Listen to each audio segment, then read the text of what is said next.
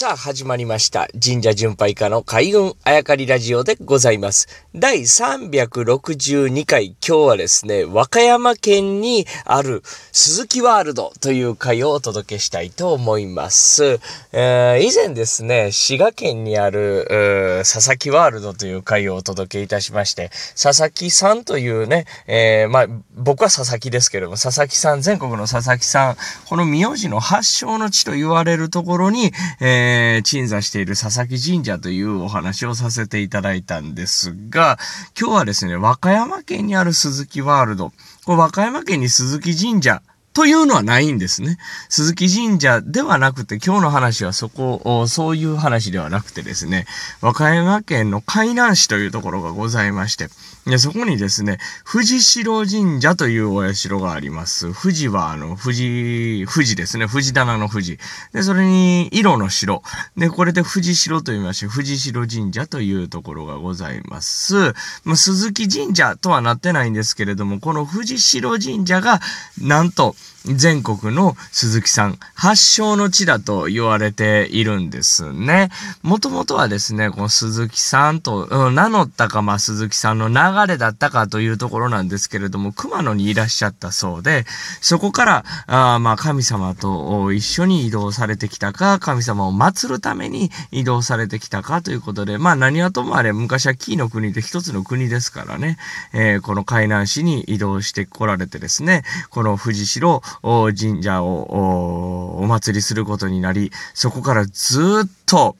藤代鈴木というグループがございまして、この藤代鈴木さんがずっとですね、えー、神主を務めてこられたと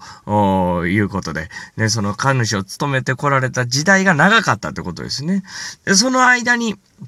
これは熊野信仰の時にもお話ししたんですけれども、鈴木さんという神主さんがですね、全国に広がって、まあ、熊野を広げてくれたんだというお話しましたが、あその熊野を広げる中でですね、鈴木さんが全国に広がっていったと。まあ、そういう活動を精力的に行っていたので、えー、今となっては、あ全国にえー、佐藤さんに続きですね、鈴木さんが一番多くなったと言われているという説をですね、お話ししたんですが、その本拠地がこの藤代神社だったわけですね。まあ、鈴木さんといろいろあるんですけど、この藤代鈴木というこのグループ、うん、それがですね、えー、全国に広がって鈴木さんになっていったと言われている。その藤代鈴木グループが祀った神社なので、藤代神社ということなんですね。で、現にですね、祀られてる神様は鈴木さんをずっと辿っていくと神話に出てくる神様なんですが、その神様があちゃんと祀られていると。こうストーリーとしては一本スポンとね、えー、通っているわけでございます。で、この中に何が鈴木ワールドかっていうと、鈴木屋敷なるものがございまして、この神主さん勤めながらですね、藤代鈴木氏がですね、ずっと住んでいたお屋敷、えー、まあこれが境内にありまして、これをなんと鈴木屋敷というわけですね。で、この鈴木屋敷がですね、まあ、老朽化甚だしくですね、えー、どうにかならんかということで全国からあお金を集めてですね、この建物直そうぜってなった時に誰にお願いするか、そうです。全国の鈴木さんにお願いすると。で全国の鈴木さんからお金が集められて、集められてか集まってですね。そしてさらに鈴木といえばですね、えー、鈴木という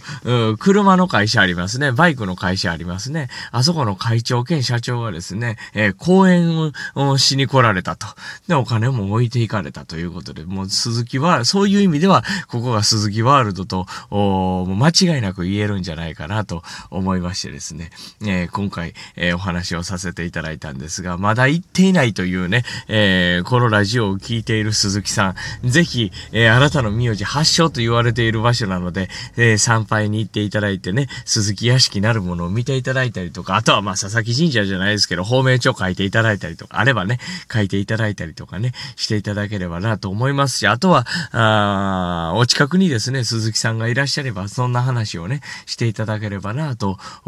思います。まあ、佐々木が佐々木神社にたどり着くのは割とたどり着きやすいんですけど、鈴木さんが藤代神社にね、たどり着けるかどうかっていうのはね、えー、なかなかあ鈴木と藤代が重なることはないのでね、えー、ぜひ鈴木さんが近くにいれば、この鈴木ワールドである鈴木屋敷がある藤代神社をご紹介いただければなと思いました。ということで今日は和歌山県にある鈴木ワールド、藤代神社のお話をお届けいたしました。